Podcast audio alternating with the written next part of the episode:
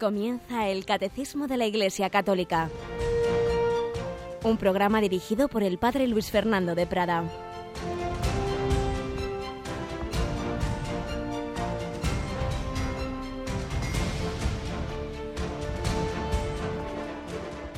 Alabados sean Jesús, María y José. Muy buenos días, queridísimos amigos de Radio María, que estáis levantándoos, desayunando, trabajando ya, yendo al trabajo, al estudio, al, colegio, a la universidad. Ayer me decía una madre de familia como según va acabando el programa y reciben la bendición, pues justo deja a sus hijos ahí en el colegio. Sois muchos los que seguís Radio María en estas horas, estas horas en las que un servidor está martes, miércoles y jueves con este regalo de poder profundizar en el catecismo de la Iglesia Católica. Y el viernes eh, el padre Miguel Ángel Morán nos ha estado explicando, ya termina en este viernes esa explicación de la cuarta parte del catecismo de la Iglesia Católica, la oración. Pero ya eh, al terminar esa, esa parte, eh, a partir del viernes de la semana siguiente, vamos a tener un, una nueva edición. Tengo conmigo a Mónica Mónica Martínez, buenos días, Mónica. Muy buenos días, padre. ¿Qué vamos a tener los viernes ahora ya que termina este próximo viernes el padre Miguel Ángel? Pues vamos a volver a escuchar a Monseñor Munilla. Así que lunes y viernes el lunes mantiene sexto continente y el viernes no será séptimo continente, sino sexto continente y segunda edición, ¿verdad? Abrimos y cerramos la semana laboral. Eso es, que trabaje con el Señor de lunes a viernes. Nosotros nos quedamos en medio, como el jueves, martes, miércoles y jueves. Así que esto será a partir de la semana próxima, sexto continente, lunes y viernes, Monseñor Monilla, servidor martes, miércoles y jueves. Y ese programa que durante dos años nos ha ofrecido el padre Miguel Ángel Moral, de eh, pues eso, la oración en el catecismo, un programa de gran calidad, vale la pena volverlo a escuchar. Y las horas nocturnas de madrugada que parece que no, pero muchísimos oyentes nos siguen y no hay que olvidar además que no solo en España, sino somos seguidos en otros lugares con donde las horas, claro, son distintas y viene bien también una buena programación de madrugada. Bueno, pues va a repetirse la madrugada, no me acuerdo nada muy bien, no sé si tienes tú ahí a mano, quizá no, ¿verdad? Pero bueno, ya lo diremos el próximo sábado. Que estén atentos, claro, al programa especial. Sí, me parece recordar que la madrugada de miércoles a jueves o de jueves a viernes, una de esas dos, a las 5, se va a hacer la reposición de los programas de dos que durante dos años nos ha ofrecido el padre Miguel Ángel Morán desde Cáceres sobre la oración. Pero como bien dices, eh, todo esto lo vamos a explicar con detalle cuál va a ser la nueva programación el próximo sábado, primer sábado del mes del Rosario, del mes de octubre, por la tarde, ¿verdad, Mónica? Así es. Será, si no recuerdo mal, a partir de las 5, Padre Luis Fernando, o 4. De 5 a 7. Eh, de 5, de 5. Yo ya te quería adelantarlo una, hora, una horita más. Tranquila, tranquila. De 5 a 7 de la tarde, programa especial en la que intervendrán, bien porque estarán ahí en la emisora o bien por teléfono, los nuevos directores y conductores de los programas de esta temporada, que son bastantes los, los que entran en nuestra admirable plantilla de voluntarios entregados a la, a la radio de la Virgen. Pero además esa misma mañana, como aquí tenemos siempre pluriempleo, otros, otros voluntarios van a retransmitir una beatificación de mártires desde Santander, ¿verdad? Así es, así es. Como siempre, bueno, pues la vida de la Iglesia es tan rica que suelen coincidir varias cosas a la vez y en ese caso ha sido la beatificación desde Santander de varios mártires mm, de la persecución religiosa. Sí, monjes de Cofreces y Cobreces y no sé si alguna religiosa también me parece. Sí, de, Valencia creo. De Valencia, serán beatificados por el cardenal Amato, que ya se va a hacer especialista en la historia de la persecución religiosa en España de los 30, porque lleva ya unos cuantos beatificados pues de esos años tan, tan duros, pero a la vez tan heroicos, porque es impresionante pensar que en todas las grandes persecuciones de la Iglesia, empezando por las persecuciones romanas, pues hombre, siempre había un cierto porcentaje de personas débiles que caían, que apostataban, luego muchas veces se arrepentían y volvían, pero bueno, era lógico, hay un porcentaje. Y bueno, pues en los casos que conocemos de sacerdotes y religiosos a los que se les dio la oportunidad de renegar de la fe en los años 30, 36, 39, etcétera, no sabemos ni uno, ni un solo caso, es algo inaudito, ya digo, en, en la historia de la Iglesia. Es, admirable esa, esa gracia de Dios y esa fortaleza dentro de la tibieza o la pobreza que, pues bueno, siempre hay también, como es lógico, porque todos somos débiles, en medio del sacerdote, de los sacerdotes y de los religiosos. Sin embargo, em, a pesar de, de, todos los defectos que se quieran, no hubo ni un solo caso de apostasía. Es impresionante. Pues ese sábado a las 12 de la mañana, a partir de esa hora, transmisión de la beatificación y a partir de las 5, programa especial presentando la nueva programación. Pero no nos olvidamos de que mañana, mañana es víspera de primer viernes de mes. No, no, desde luego que no nos olvidamos. Y toca hora santa. Hora santa para acompañar a nuestro Señor Jesucristo resucitado y vivo en la Eucaristía, en esa hora santa que ya lleva casi tres años en antena y que ha sido de las cosas que más ha ido calando y sigue calando cada vez más entre nuestra feligresía, por así decir, porque esa noche se convierte la capillita pequeña Radio María, la que no podemos invitar porque no cabe casi nadie, pero se amplía a través de las ondas y de las imágenes de Internet, de manera que se convierte en una inmensa iglesia que es seguida por el mundo entero, porque también recibimos un montonazo. Esa noche siempre tenemos un montón de mensajes en Facebook de, de muchos seguidores de países, especialmente hispanoamericanos. Jesucristo atrae a su corazón y atrae a muchos que no le conocían. Estamos en este primer momento, en esta primera sección testimonial, estamos últimamente recogiendo diversos conversos, estamos siguiendo diversas obras, particularmente del padre Martínez Puche, el, director dominico de Divesa, el que edita desde hace ya más de 15 años el Evangelio de cada día, ¿verdad? Y tiene una serie de libros sobre convertidos por, por siglos. Estamos siguiendo el de Carlos de Foucault y convertidos del siglo XX como guía, aunque luego lo completamos con otras cosas. Pues hoy vamos también con la conversión de un gran personaje del siglo XX. Vamos a hablar de la conversión de Giovanni Papini.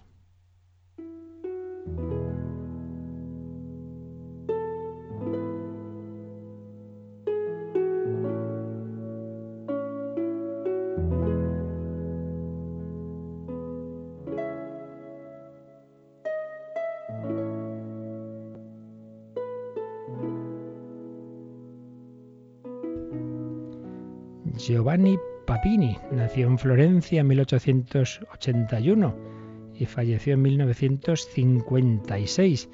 Es uno de los escritores más importantes que ha dado la Italia del siglo XX. Un hombre de grandísima categoría, polémico porque era un hombre muy apasionado y no nada moderado y bueno, pues decía cosas que chocaban a unos y a otros, pero en lo que nos interesa hoy fue el cambio tan radical de su vida. Fijaos que era hijo de un revolucionario que ni siquiera quería que sus hijos se bautizaran y por eso fue bautizado a escondidas de su padre. Luego le prohibió a Giovanni asistir a las clases de religión en la escuela. Y así en un ambiente anárquico y convulso de finales del 19 se fue forjando Papini, que que tuvo por aspiración formular lo que él llamó el ateísmo integral. Ateísmo integral. Ese era su ideal y por ahí iba su vida. Un niño que fue precoz siempre, visitante de bibliotecas públicas, maestro titulado.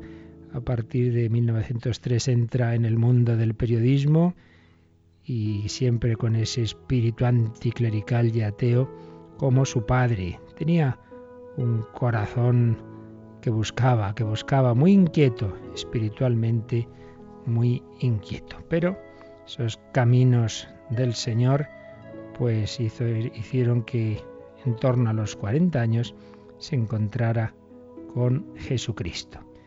Y aquel hombre que había escrito tanto contra el Señor, contra la Iglesia, pues de repente conoce a Jesús y dice, pues tengo que reparar lo que he hecho, tengo ahora que hacer lo contrario.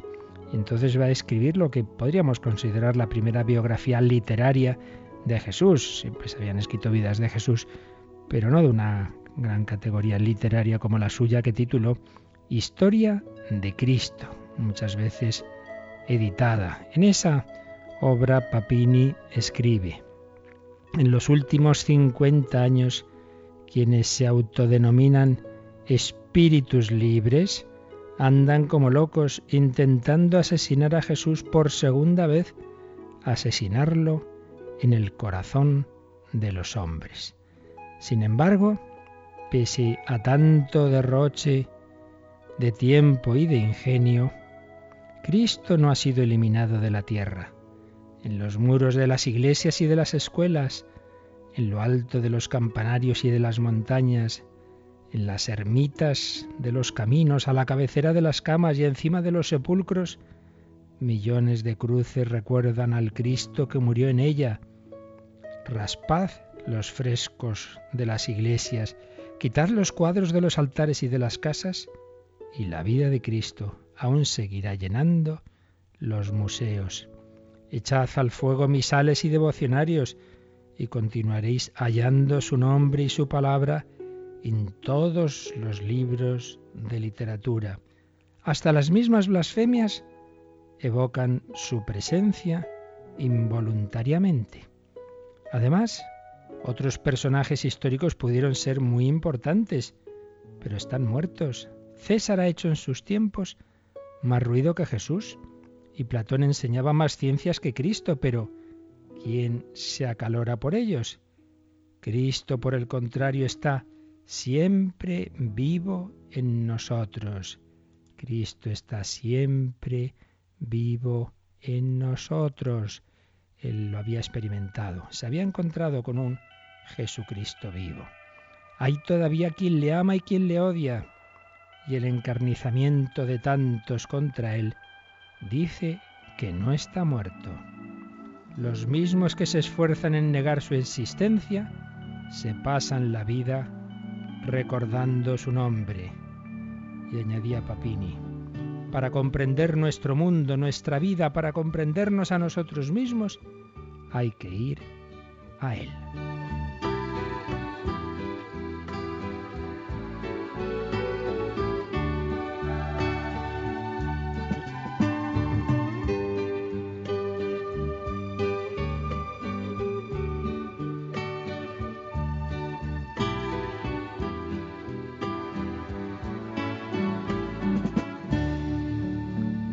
Prólogo a una edición reciente de esta vida de Cristo, quien ha sido el cardenal arzobispo de Madrid, Antonio María Rouco Varela, escribía sobre Papini, tocado por la gracia y por la inefable experiencia de lo católico, que se le manifestó a través de visitar la iglesia y de la mano de su mujer que le llevó al matrimonio católico y a la primera comunión, el que había sido bautizado en secreto, solicitado y empujado por una fuerza más fuerte que él, empezó a escribir este libro sobre Cristo, que ahora le parece insuficiente expiación de aquella culpa. Papini fue un escritor ateo que aspiró a ser Dios y una vez convertido a Cristo intentó escribir la vida de un Dios que se hizo hombre. Así lo escribía Papini en el prólogo de su libro. Fijaos qué bonito. ¿eh? Él reconocía que en su época de ateo había intentado ser Dios, así como si fuera el centro del mundo, y ahora en cambio, una vez que había conocido a Jesucristo, escribía la vida de un Dios que se ha hecho hombre. Seguiremos mañana leyendo algunos fragmentos preciosos de esta historia de Cristo, escrita por este Giovanni Papini, que se convirtió al Señor, que conoció a este Jesús al que antes despreciaba, no creía en él, lo odiaba, y luego pues dedicó su pluma a él, a Jesucristo, del que estamos hablando en el catecismo, el centro de nuestra fe, el verbo hecho carne.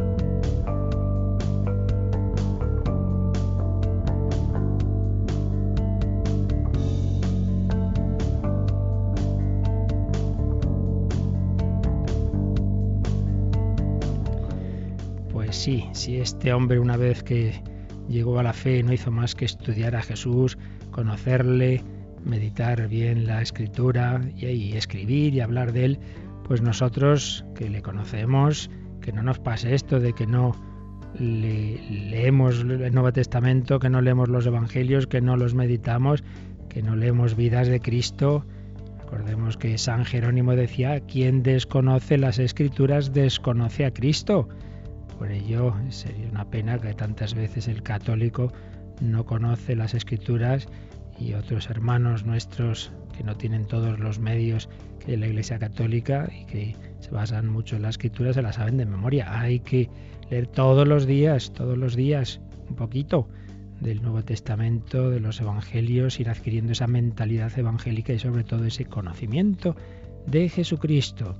Una lectura evidentemente no de erudición, sino espiritual que cale nuestro corazón, que llegue lleve a eso que pide San Ignacio de Loyola en sus ejercicios espirituales, conocimiento interno del Señor que por mí se ha hecho hombre para que más le ame y le siga. Conocimiento, amor, seguimiento, un conocimiento interno, un conocimiento que llegue a nuestro corazón, un conocimiento que llegue también al corazón de Cristo, no meramente lo externo de él. Vamos, Mónica, a volver a, a leer el último número que ayer leíamos, el 463, y vale la pena que nos detengamos, no creo que pasemos todavía, porque creo que es bueno que antes de pasar al siguiente apartado, que nos va a contar cómo la Iglesia en su historia, en, su, en la evolución dogmática, en los concilios, fue precisando su fe sobre Cristo, vamos todavía a, resumir un poco más, aunque repitamos cosas, no importa, porque son muy importantes de toda la enseñanza bíblica sobre Jesucristo. Leemos de nuevo el 463. La fe en la verdadera encarnación del Hijo de Dios es el signo distintivo de la fe cristiana. Podréis conocer en esto el Espíritu de Dios. Todo espíritu que confiesa a Jesucristo venido en carne es de Dios. Esa es la alegre convicción de la Iglesia desde sus comienzos, cuando canta el gran misterio de la piedad. Él ha sido manifestado en la carne. Este es el gran misterio de la piedad, el que descubrió Papini, que hay un hombre, un hombre que es Dios, que hay un Dios que se ha hecho hombre. Ese es el signo distintivo de la fe cristiana. No simplemente un gran hombre, un hombre especialmente unido a Dios, una de las encarnaciones de Dios al modo hinduista que se ve, pues se piensa que hay como distintos momentos y manifestaciones de Dios en la historia. No, no, no, es otra cosa. Es realmente el Hijo Eterno, la segunda persona hecha hombre, hecha carne. Esto es lo que proclama toda la escritura, anunciándolo, prefigurándolo en el Antiguo Testamento y ya su cumplimiento en el Nuevo. Lo hemos estado viendo, eh, leyendo textos bíblicos y viendo también cómo diversos autores en sus cristologías nos hacen esa síntesis de esa presentación de Jesús en la escritura. Pero Vale la pena, repito, que ya al ir cerrando este apartado y antes de pasar a los concilios, pues volvamos a, a profundizar, a resumir también lo que nos han enseñado estos autores. Por ejemplo, el padre Galot, que hemos seguido mucho, pues nos recuerda esos cuatro rostros que podemos, mejor dicho, cuatro aspectos del único rostro de Cristo eh, que aparecen en los cuatro evangelios y cómo esa perspectiva propia de cada evangelista, luego después de San Pablo y los demás textos del Nuevo Testamento, pero sobre todo como es natural en los evangelios, que es esa, son esa esa transmisión de la vida y, obras de Jesús, tenemos como cuatro perspectivas del mismo Cristo, y es que claro, Cristo es inagotable. La persona divina podrían escribirse cuatro y cuatrocientos evangelios y cada uno nos diría algún aspecto. No olvidemos cómo termina el, último evangelio. Eh, podríamos, se dice, no cabrían en el mundo entero los libros que se podrían escribir sobre los hechos de Cristo. Entonces, nos recuerda el padre Galot esa perspectiva propia de cada evangelista que, que nos va a permitir por recoger aspectos muy importantes para luego nuestra reflexión sobre esa figura de Jesús. El Evangelio de Marcos, ahí aparece Cristo bajo los rasgos de un hombre semejante a nosotros, pero que es misterioso, hay un misterio en esa figura de Jesús, en sus sentimientos y en sus actos humanos, muestra una superioridad que sugiere la trascendencia divina de su identidad. Esa persona de Jesús conserva siempre ese aspecto misterioso. ¿Cuál es el misterio de este hombre. Solo descubriendo el misterio como misterio se puede alcanzar en él la realidad de Dios. Misterio, persona trascendente, pero destacando también cómo esa trascendencia divina se manifiesta a través de su humanidad. Todo lo humano en Jesús es portador de lo divino. Ya recordábamos que tiene dos grandes partes el, este Evangelio. Primera termina cuando Pedro confiesa tú eres el Mesías y luego al final cuando el centurión ante la muerte de Jesús dice realmente este hombre era hijo de Dios. Jesús es Mesías e hijo de Dios. Ese misterio se va revelando en el Evangelio. Ya lo vimos con más detalle, aquí ahora lo recordamos. Perspectiva de San Mateo que seguramente fue el primer evangelio que se escribió en una versión aramea que hemos perdido, y luego ya tenemos el actual traducido al griego. Pues bien, en esta perspectiva de Mateo, eh, Cristo es el Señor del reino, y se habla mucho del reino de Dios, se habla mucho de la estructura eh, fundamental de la Iglesia, el nuevo pueblo de Dios. Eh, Jesucristo establece la ley de ese nuevo pueblo de Dios con soberanía divina en el Sermón del Monte, así como Dios a través de Moisés había dado en el monte Sinaí la ley, el decálogo, ¿verdad? Entonces el, ahora el, el, Dios que nos habla no es ese Dios que habla desde lo alto entre rayos y truenos en Sinaí, sino que es ese que se sienta ahí eh, en ese, ese, monte para ese sermón. Es el nuevo Emmanuel, el Dios, con nosotros. Entonces, eh, Mateo muestra en un, evangelio dirigido especialmente a los judíos que Él es el Mesías, que se esperaba, pero que ha, superado como lo, esperaban la mayoría de los, de los israelitas. Tiene una trascendencia divina, es un Mesías que, que es mucho más que un hombre se insiste en ese poder divino. Pero todavía más claro va a estar eso en el tercer Evangelio, en Lucas. Ahí se presenta a Jesús como el Señor, el Señor del reino. Y si Mateo se fija quizá más en los aspectos exteriores, es un pueblo establecido sobre los apóstoles, sobre la roca de Pedro, es el que tiene con más detalle ese texto tan importante de, de Mateo 16, ¿verdad? De la confesión de Cesarea de Filipo, tú eres el Mesías, el Hijo de Dios, tú eres Pedro, sobre esta piedra edificaré mi iglesia. En cambio, Lucas va a insistir más en los aspectos interiores. Jesús es Señor por el Espíritu Santo. Se acentúa mucho la acción del Espíritu Santo, que luego va a seguir explicando Lucas en su segunda obra, que son los hechos de los apóstoles. El título del Señor, de Señor, junto con la acción del Espíritu, es lo que más explícitamente reconoció en Jesús la comunidad primitiva. Eh, lo vemos también en ese libro de los hechos de los apóstoles después de Pentecostés. Ahí San Pedro ah, dice que el Padre ha constituido a Jesús Señor y Cristo, Señor y Mesías, Señor absoluto, que ejercita el poder divino de enviar el Espíritu Santo. Solo Dios puede enviar a Dios. Solo Jesús, porque es Dios, pero Dios hecho hombre, va a enviarnos, una vez que ha ascendido a los cielos, su Espíritu Santo, el Espíritu del Padre y del Hijo. Jesús es Señor, pero no solo del presente, sino del futuro. Por eso tenemos esa invocación, Maránata, ven Señor Jesús, Ven, Señor Jesús, que implica el reconocimiento de una soberanía total sobre la historia. Jesús es el que era, el que es y el que vendrá, el que vendrá.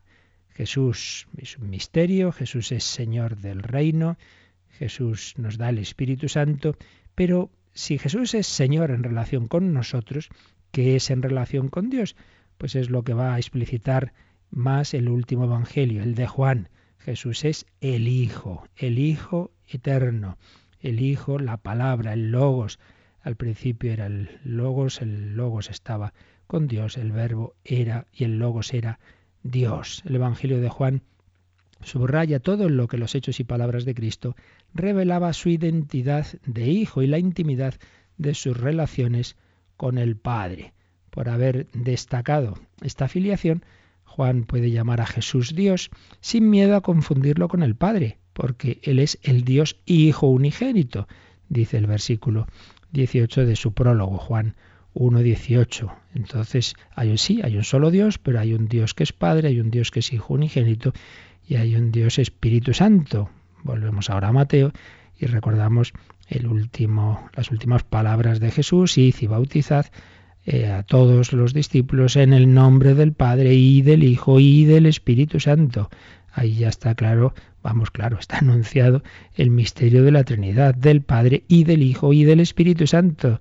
La manera de expresarlo literariamente indica la misma dignidad divina de esas tres personas, pero no dicen los nombres de, sino en el nombre de. Es un único Dios, pero un único Dios que subsiste en tres personas. Pues bien, el Hijo eterno, el Hijo es esa segunda persona de la Trinidad, esa condición de Hijo que aparece en todos los Evangelios, desde luego, pero sobre todo está destacada en el último, en San Juan, y, y cómo el Hijo está siempre en relación con el Padre, cómo no hace más que lo que le dice el Padre. Por tanto, aparece ahí esa dimensión de hijo, pero no olvidemos que lo que dice Juan en el último Evangelio estaba ya implícito en cómo Jesús llamaba al Padre. Precisamente en el primer Evangelio, Marcos es donde aparece ese llamar Jesús a su Padre, Abba, y aparece en el momento de gran sufrimiento de Getsemaní, Abba, papá. Solo desde esa conciencia de su filiación divina podía ese hombre Jesús llamar a, a Dios papá porque realmente era su Hijo eterno. Son cuatro aspectos que no pueden faltar en nuestra reflexión sobre la identidad de Cristo. El misterio, el poder sobre el reino en su organización externa, que es la estructura de la Iglesia, el poder de actuar espiritual e interiormente en ese reino y la personalidad de Hijo. Cuatro aspectos dentro de esa infinitud de la personalidad de Cristo que nos presentan los cuatro evangelios.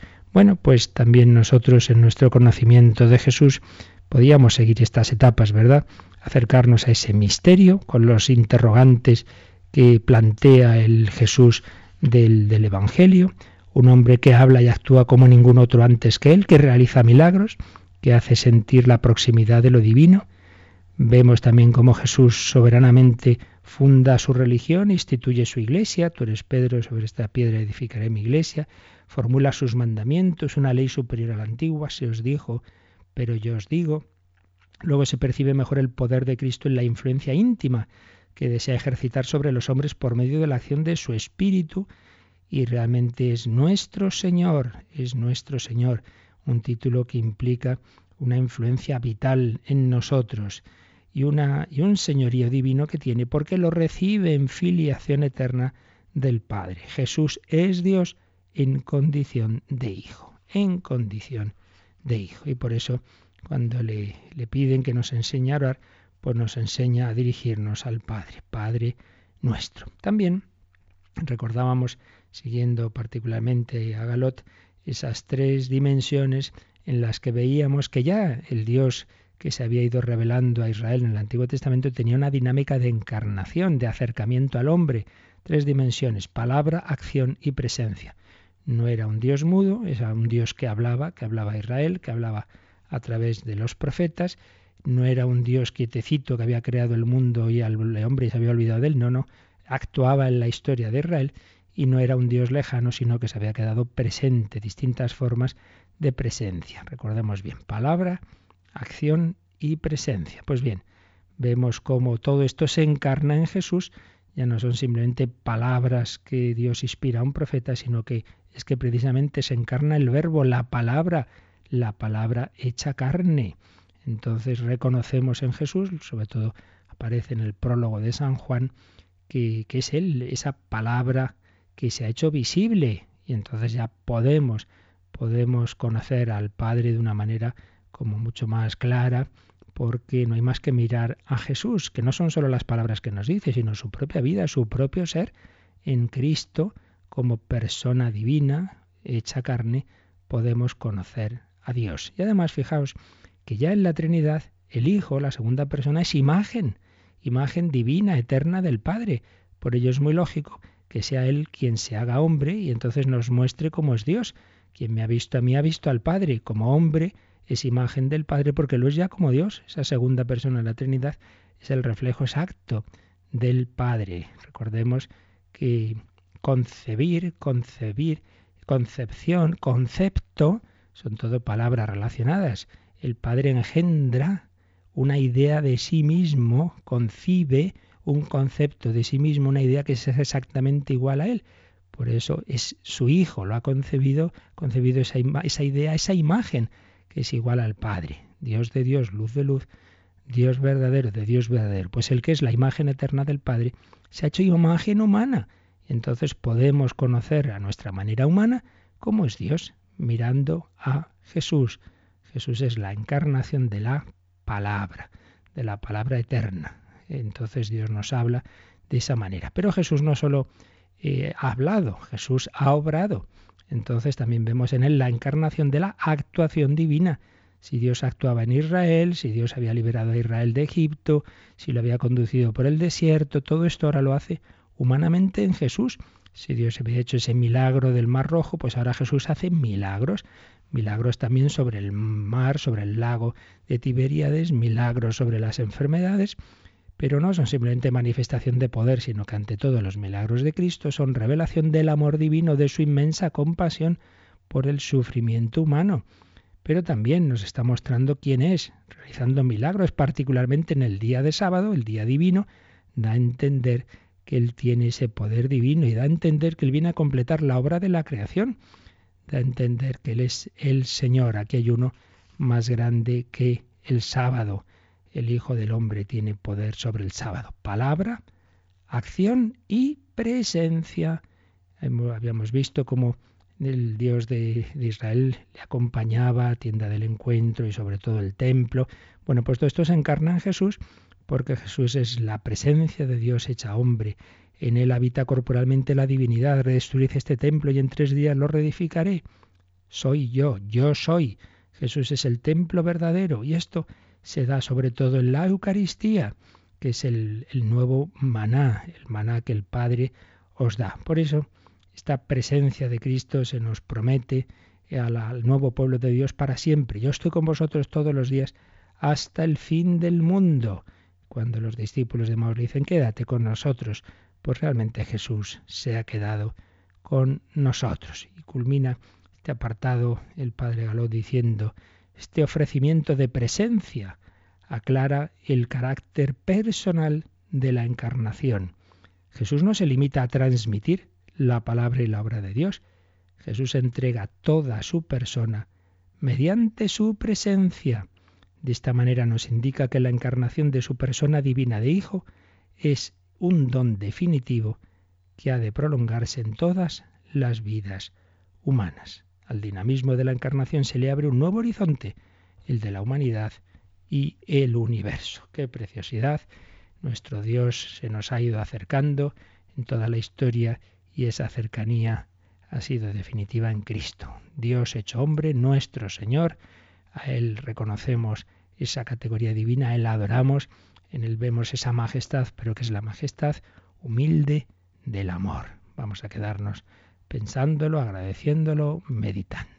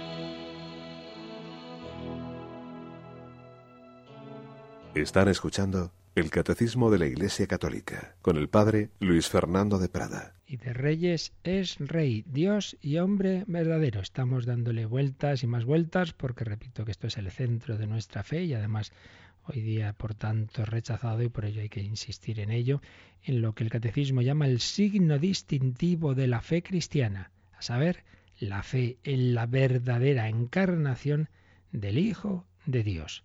Dios y hombre verdadero. Este es centro de la fe cristiana, esto es lo que creemos los cristianos, que Jesús es la encarnación humana, verdaderamente humana, pero del verdadero Dios. Esta es la fe de la que vive la Iglesia. No es, señala Angelo Amato, el resultado de una especulación humana más o menos tardía, como algunos ignorantes han dicho. No, la Iglesia empezó a creer en Cristo Dios en el, concilio inicial el 325. Pero hombre, por Dios, lea un poquito, lea un poquito los evangelios, o lea a San Ignacio de Antioquía, que es lo que dice, camino de que lo echen a las fieras en, el, en, en Roma, cuando dice voy a imitar la pasión de mi Dios. Pero hombre, como si no supieran clarísimamente los cristianos por quién están dando la vida, como si la estuvieran dando por un hombre, por muy grande que sea. Pues no, la están dando por el Dios hecho hombre. Este es el centro de nuestra fe. Y esto es lo que dice San Juan. La palabra encarnación viene, ya lo decíamos, de ese versículo, el, versículo clave de toda la Biblia, el Juan 1.14, y el verbo se hizo carne, sarx en griego que viene a ser traducción del hebreo basar, que expresa al hombre en su debilidad, en su fragilidad.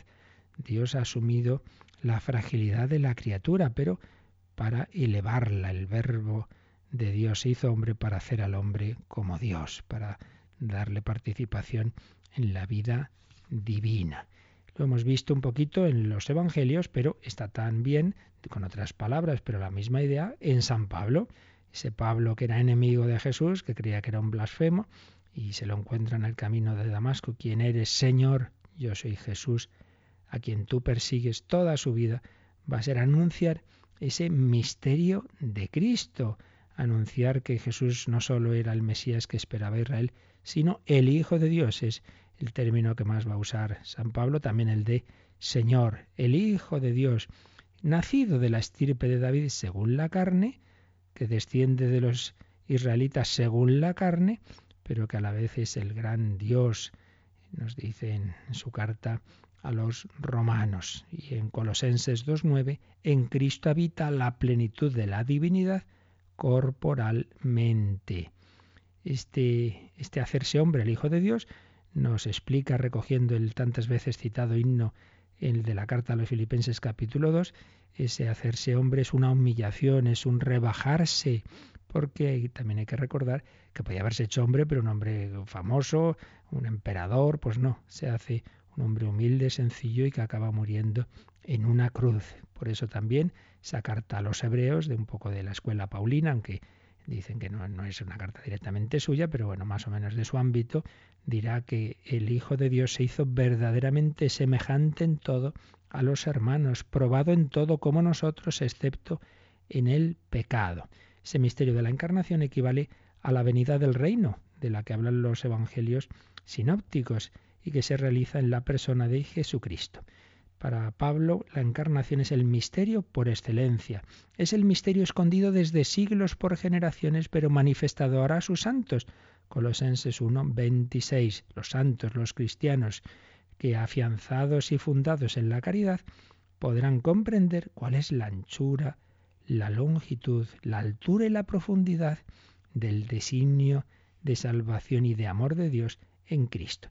Tenemos ese otro, esa otra cita tan importante que ya hemos recordado también mnemotécnicamente, Galatas 4.4, el 4.4. Cuando llegó la plenitud de los tiempos, envió Dios a su Hijo, nacido de una mujer, nacido bajo la ley, para rescatar a los que estaban bajo la ley, para que recibieran la adopción de hijos. De esta manera, el Padre, dirá en Efesios, nos ha dado a conocer el misterio de su voluntad, según el benévolo designio que en él se propuso de antemano para realizarlo en la plenitud de todos los tiempos, a saber, recapitular en Cristo todas las cosas, las del cielo y las de la tierra.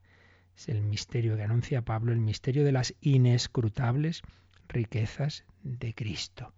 Realmente maravilloso plan de Dios que se, se le ha revelado a Pablo y que él cuenta a todos, especialmente se siente llamado, primero Carlos lo dice a sus hermanos los judíos, pero luego a los que llamaban los gentiles, lo anuncia porque se da cuenta de que Dios se ha hecho hombre para el mundo entero, no solo para el pueblo de Israel. También Pablo y los demás autores del Nuevo Testamento nos muestran, lo veíamos sobre todo ayer, que todo esto está en una continuidad con esa dinámica de revelación de Dios en el Antiguo Testamento, continuidad, pero a la vez con un salto muy grande. Sí, Dios iba acercando, cada vez estaba, por un lado Dios bajaba del cielo a la tierra en sus diversas teofanías, en sus diversas revelaciones, y por otro lado elevaba al hombre hacia él, pero claro, no llegaban a encontrarse hasta que realmente Dios se hace hombre. Continuidad, pero a la vez ese gran salto que se produce en el Nuevo Testamento. Por eso también el prólogo de San Juan nos dirá, hablando del, del, verbo, del logos, dice, de su plenitud todos hemos recibido gracia tras gracia, porque la ley fue dada por Moisés, la gracia y la verdad han venido por medio de Jesucristo. Hay una historia pedagógica, todo tiene su momento, momento importante, esa ley de Dios que Dios da a través de Moisés, sí, sí, pero lo importante es que después la gracia para cumplir esa ley, la gracia y la verdad han venido por medio de Jesucristo. En el Nuevo Testamento ya mm, no se queda la cosa en, en teofanías más o menos temporales, sino que Dios hecho hombre se ha quedado con nosotros. Dios se ha manifestado personalmente en el Verbo encarnado y en él resplandece la gloria divina, la doxa, el ya ve, que es el, el esplendor de la grandeza, de la potencia y de la trascendencia de Dios. Todo esto estaba muy presente en el Antiguo Testamento y ahora irradia en la figura de Cristo, una irradiación de que habla también los primeros versículos de la carta a los hebreos. La plena manifestación de esta gloria divina es en el rostro del Hijo, perdón, se da en la resurrección. Ahí es donde aparece más claro. Antes estaba escondida esa, esa gloria en Cristo, pues por esa humillación, por ese despojarse que, con, lo que, con la que Jesús se encarnó, pero luego una vez que resucita, irradia, como lo habían visto ya anticipadamente los tres discípulos que habían asistido a la transfiguración, plena manifestación de la gloria divina en el rostro de Cristo, en la resurrección, cuando Jesús aparece como el Señor de la gloria, 1 Corintios 2.8. Para un judío el Señor de la gloria está muy claro quién es, es, solo puede ser Yahvé, para que digan que es en el siglo IV cuando la Iglesia cree en la divinidad de Cristo. La encarnación redentora no solo es la manifestación, sino también la oferta de los, a los creyentes de esta gloria, de esta vida divina. Por eso en su oración que llamamos sacerdotal, su oración al Padre, en la última cena Jesús dice, Padre, yo les he dado la gloria que tú me has dado, para que sean uno como nosotros. El, el designio divino es meternos en la Santísima Trinidad. Pues estos son poco los rasgos principales, los textos que hemos estado viendo estas semanas anteriores, que estamos un poquito sintetizando y volviendo a ellos una y otra vez porque muy importantes y lamentablemente pues muchas veces no los tenemos presentes. Y sobre esto, pues eh, la Iglesia fue reflexionando, esos autores de los primeros siglos que llamamos los santos padres, toda esa preciosidad de teología que llamamos patrística, la teología patrística, profundiza en todo esto y cuando van surgiendo dudas, errores, herejías, se precisa, se reúnen los obispos en concilios y hacen precisiones usando el lenguaje eh, más técnico, como iremos viendo en los próximos días, pero que todo ello en el fondo, repito, es expresar lo que ya estaba dicho, lo que estaba expresado, lo que estaba anunciado en todo el Nuevo Testamento, pues ahora se intenta precisar con palabras más técnicas, pero en el fondo todas esas palabras van a decir siempre lo mismo, a saber, que Jesús es Dios, que Jesús es hombre, que Jesús es una sola persona, que no es que por un lado está el Dios y por otro el hombre y luego ahí se juntan, no se sabe cómo, no, no, es un único sujeto, pero que es Dios y que es hombre. Y en cuanto hombre tiene todas las características de la naturaleza humana, tiene cuerpo, tiene alma humana, o quien lo negó, tiene conocimiento humano y tiene, en cuanto Dios, conocimiento divino, tiene voluntad humana y voluntad divina. En fin, todo esto lo iremos viendo en los próximos días, pero en el fondo, repito, todo eh, estaba en germen clarísimamente en todos los textos del Nuevo Testamento y lo que se hizo fue ir precisando. Una teología patrística que va a hablar de la encarnación, también van a usar palabras como humanización, incorporación, presencia, morada, unión, en fin, es algo tan grande que todas las palabras se quedan cortas, pero siempre en torno a ese tema central de la fe, la encarnación. Es lo principal que hay que, que, hay que anunciar al, al mundo.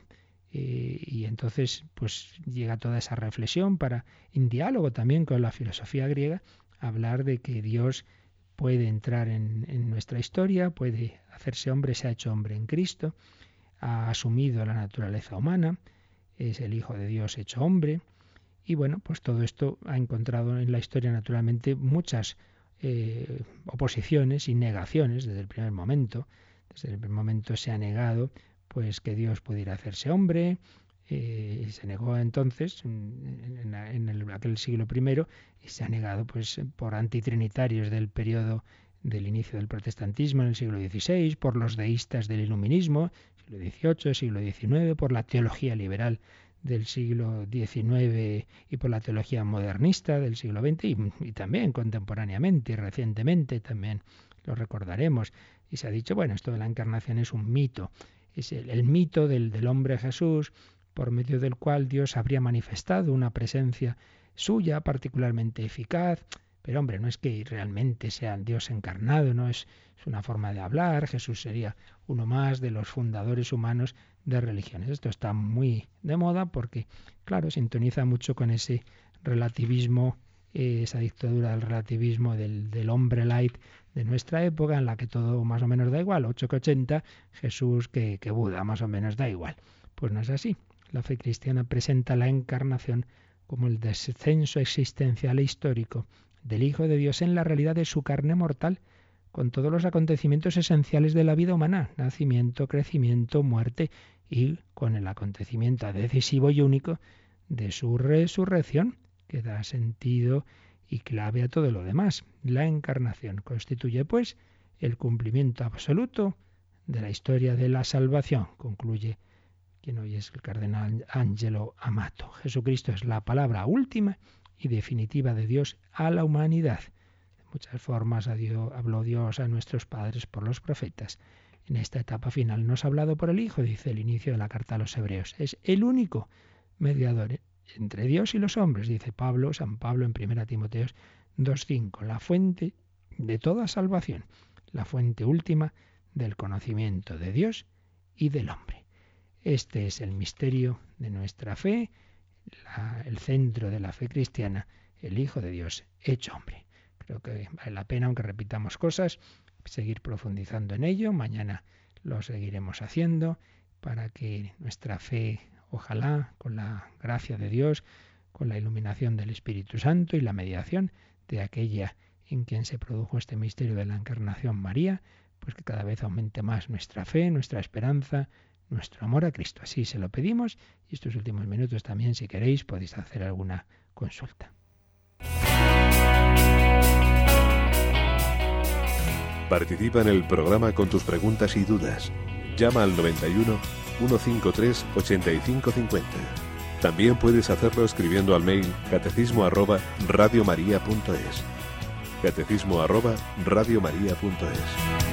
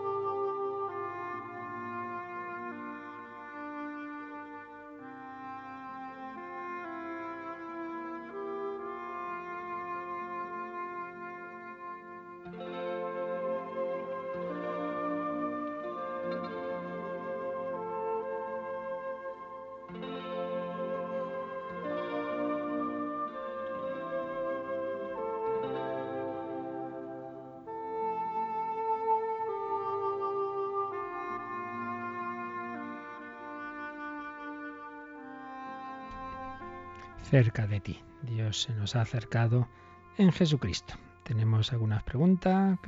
Así es, eh, nos llama María de Córdoba y nos pregunta que cómo sabemos que las decisiones que tomamos son las correctas y conforme a la voluntad de Dios.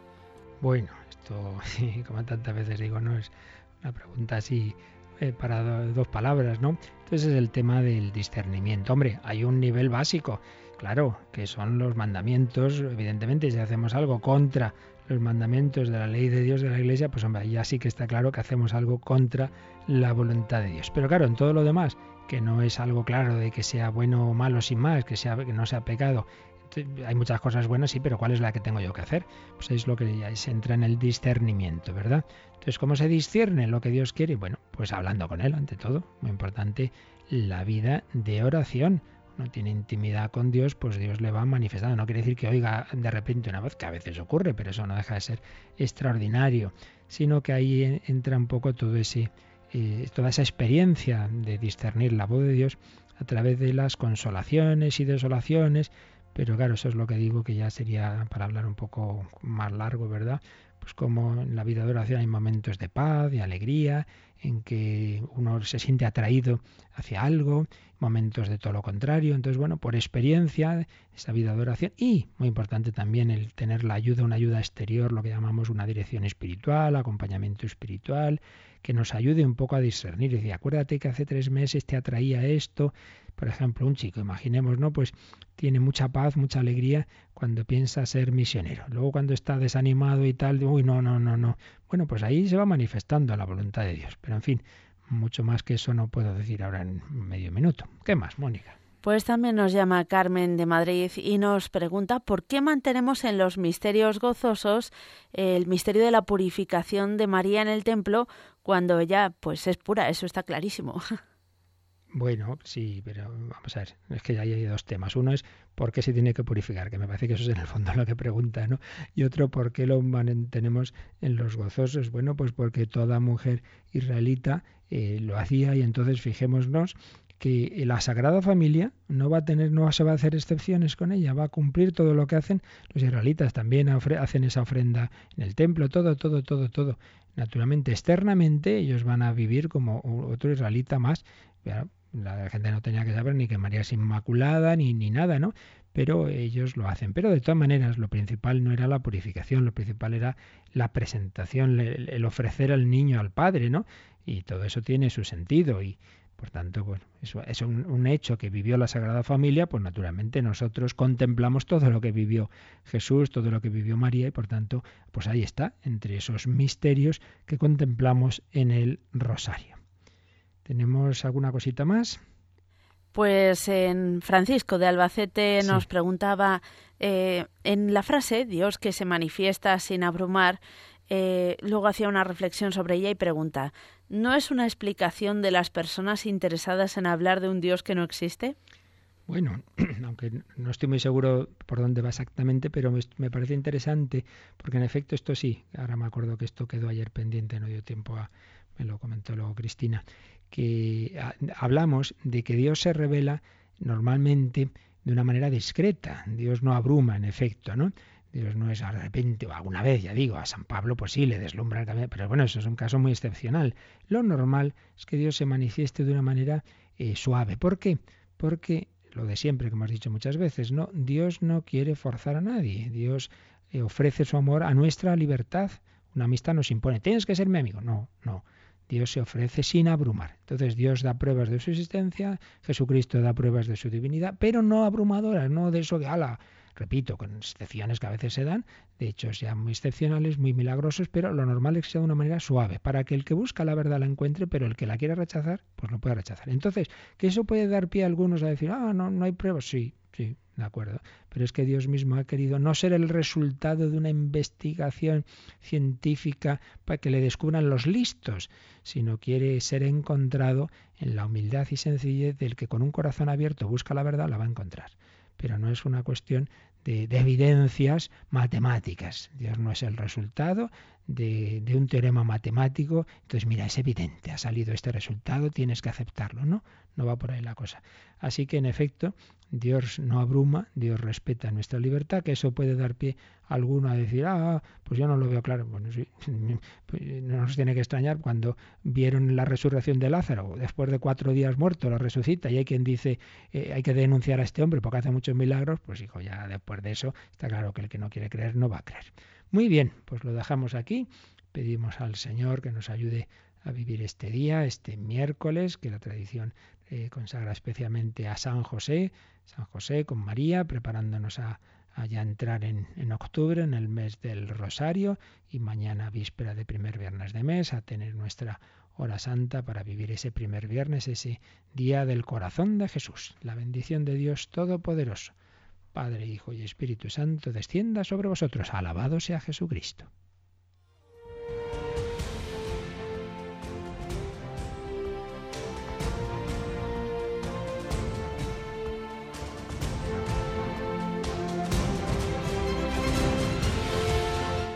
Han escuchado en Radio María el Catecismo de la Iglesia Católica, un programa dirigido por el Padre Luis Fernando de Prada.